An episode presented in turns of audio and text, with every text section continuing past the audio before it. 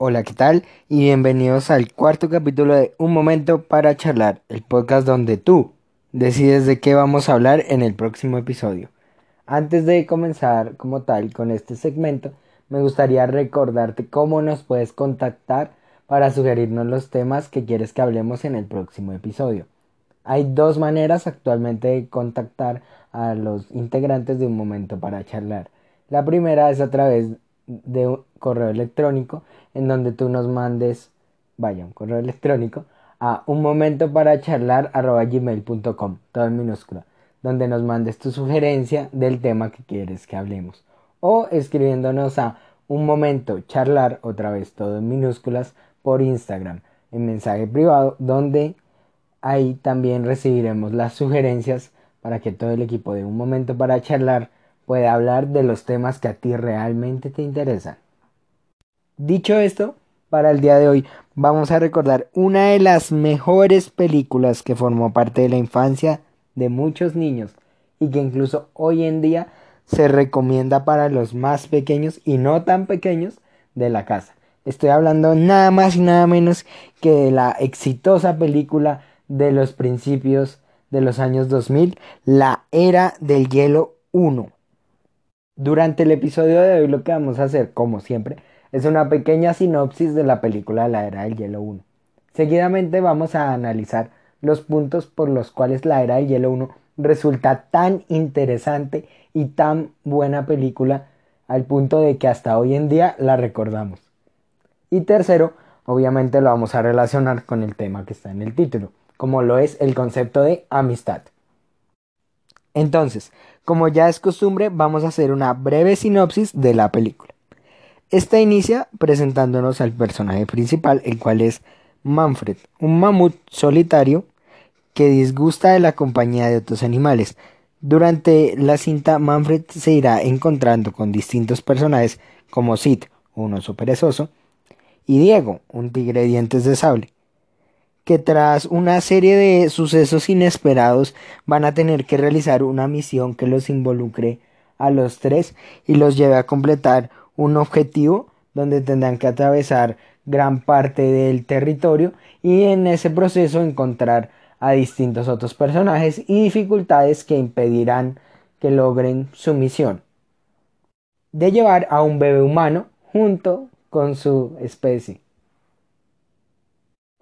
Con lo anterior, te puedo decir que la película se encuentra en YouTube y que vale mucho la pena, sobre todo en caso de que quieras ver una historia con una espectacular animación para la época y con un exquisito desarrollo de personajes. A partir de este punto, vamos a decir que la era del hielo es una historia simple, pero funcional. Pero entonces si es simple, ¿por qué resulta tan importante? ¿Por qué la gente recuerda mucho esta película? ¿Por qué? Incluso llegó a tener varias nominaciones a premios reconocidos de cine e incluso hoy en día podemos decir que ya van en la era del hielo 5. ¿Por qué se dio ese éxito si es una historia simple? Aquí te van las razones. Primero podemos decir que la era del hielo posee un cúmulo de personajes coherentes con lo que se nos presenta al principio. Es decir, Manfred al principio de la película no le gusta convivir con otros animales. Por tanto, apenas conoce a esos nuevos animales, como puede ser Diego o Sid, no desea estar con ellos, porque así es su personalidad, así es su modelo de vivir. Por tanto, la era del hielo, la primera razón que tiene de éxito es que los personajes que nos presentan en su mayoría son muy coherentes.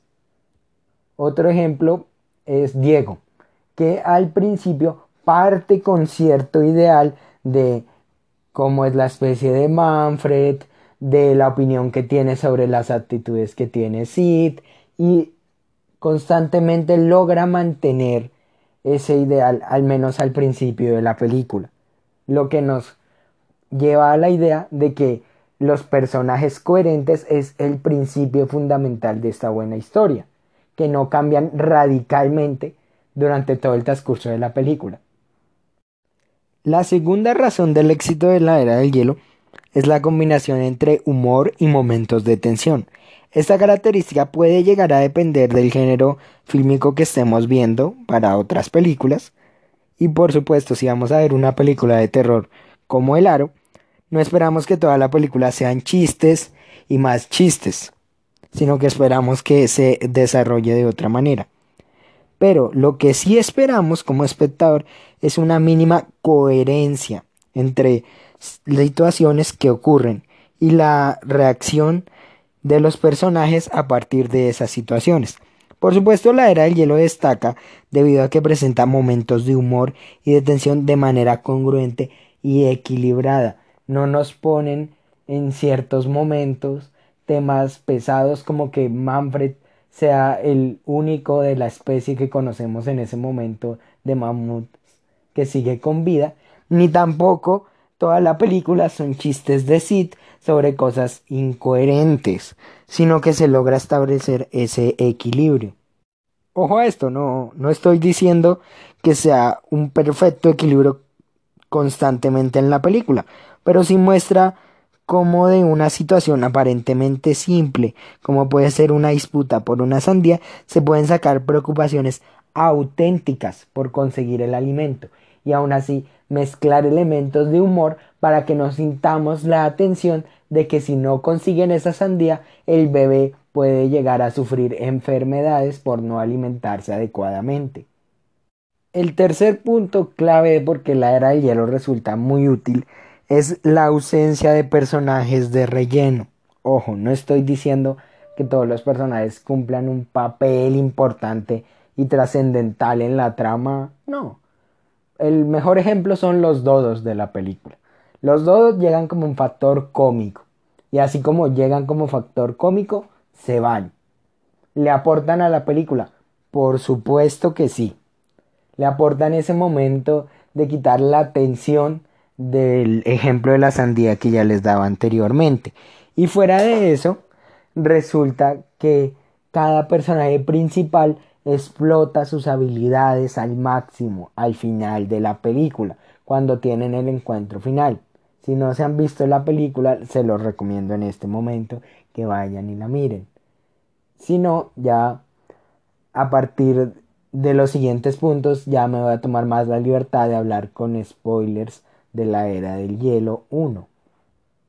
El cuarto elemento que tiene la era del hielo de increíble es la invención de un mundo bonito a la vista, hermoso, un diseño de personajes que realmente te hace simpatizar con lo bien hechos que están diseñados, vaya, los personajes. Por ejemplo, aquí se nota mucho, sobre todo, en la manada dientes de sable, donde se, si ustedes se fijan, cada pelo del tigre de dientes de sable está bien animado.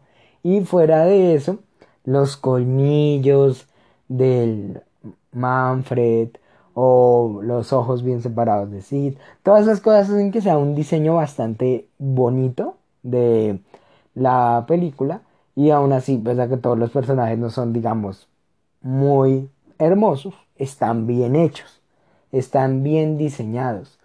Por tanto, es agradable para la vista ese punto. Y ahora vamos a analizar el quinto y último elemento clave que nos desembocará en el tema de la amistad. Y este es el cambio de mentalidad que tienen los personajes después de vivir toda la película. Si ustedes se fijan en el final, sobre todo con Manfred, que es el mejor ejemplo que tiene la película de este tema. Él al principio no le gusta tener amigos. Él le gusta estar solo, convivir solo, porque él cree que él solo puede satisfacer todas las necesidades que se le puedan presentar. Pero ¿qué pasa? Tras la película, él se da cuenta que realmente necesita una manada, o más bien le gustaría tener una manada que lo apoye y lo ayude en momentos difíciles.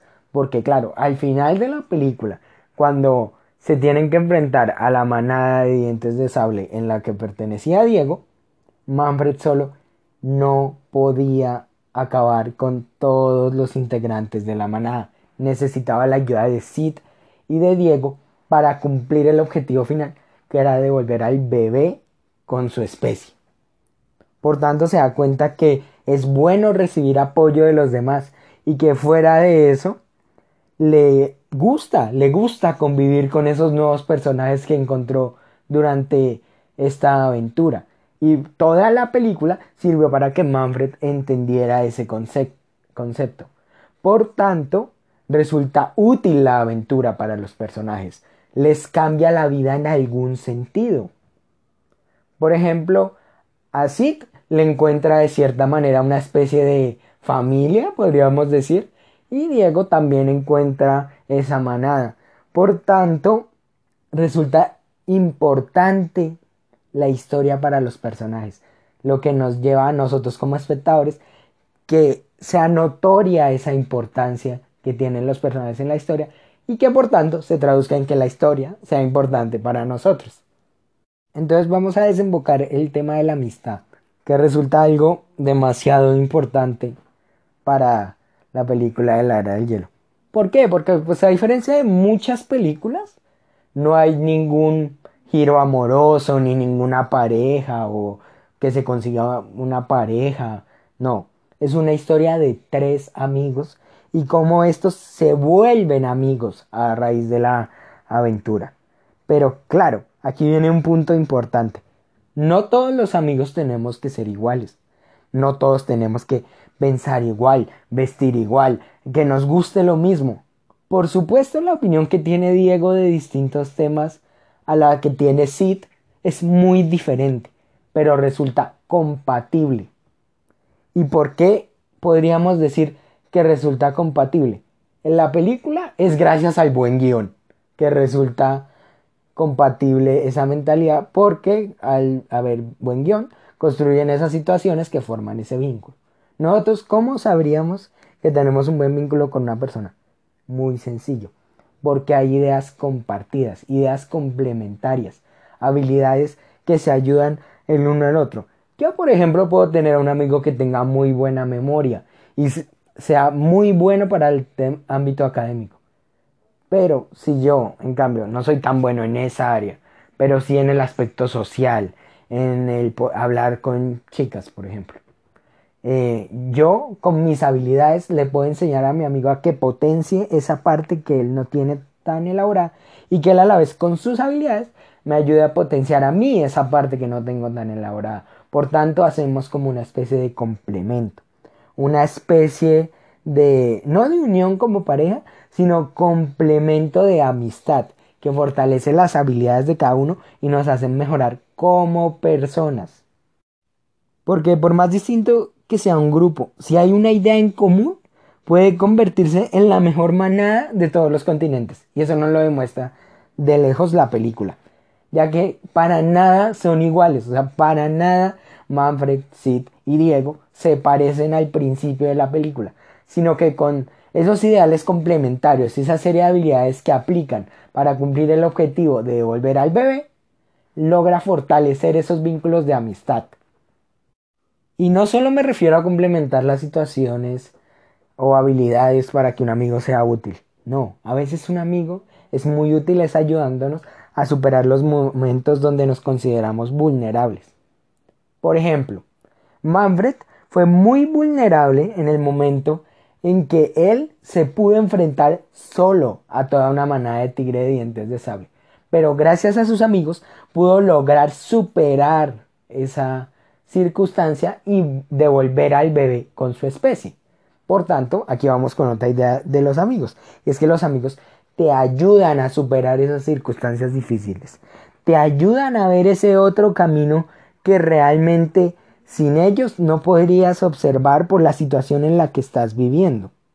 Entonces lo principal no es concentrarse en esas diferencias que tenemos con otras personas, porque en la película para nada se ponen a debatir porque la diferencia de fuerza entre Diego y Sid hará que fracasen. No, lo que se ponen a debatir en la película es cómo con las habilidades de cada quien podemos lograr ese objetivo de devolver al bebé con su especie. Y creo que como seres humanos deberíamos concentrarnos en hacer lo mismo, en esas ideas que podamos complementar o aspectos en común que nos hagan progresar a todos hacia nuestra meta, hacia nuestra vida, hacia nuestros objetivos. Esa es la esencia fundamental de una amistad. Y aquí va el último punto del que les quiero comentar sobre este apartado. Y es que la amistad se vive, no, no te la cuentan, no. O sea, tú tienes que vivir experiencias, así como pasó en la película que vieron esa experiencia, para construir esa amistad. Lo mismo tenemos que hacer nosotros. Y sí, yo sé que en estos tiempos resulta más limitado crear esos momentos, pero no significa que no puedan existir. No significa que no te dejes de hablar con tus amigos simplemente y ya. No. Lo que debemos hacer es fortalecer aún más esta amistad para no hacernos sentir que estamos solos en estos tiempos, sino que más bien estamos acompañados de nuestra manada que nos acompaña a salir de este momento. Y bueno, sin más que añadir, te voy a dar unas preguntas finales para que pienses. La primera, ¿te gustó la era del hielo? ¿Opinas lo mismo que yo? Para esto comentame en Instagram, recuerda un momento charlar o mándame un correo a un momento para charlar. Recuerden, todo en minúscula. Entonces, ¿te gustó esta película realmente? ¿Te pareció bastante buena? ¿O crees que hay mejores? Y que debamos hablar de ellas en los próximos episodios. Recuerda contactarnos. Y bueno, la segunda pregunta sería, ¿cómo crees que podrías fortalecer tu relación de amistad actualmente? ¿Cómo, ¿Cómo, podrías crear una nueva relación de amistad con alguien en estos tiempos? También aceptamos sugerencias. Recuerda un momento para charlar gmail.com o un momento charlar en Instagram. Ok, listo. Sin más que añadir, muchas gracias y nos vemos la próxima semana. En un momento para charlar, el podcast donde tú decides de qué hablamos en el próximo capítulo. Muchas gracias.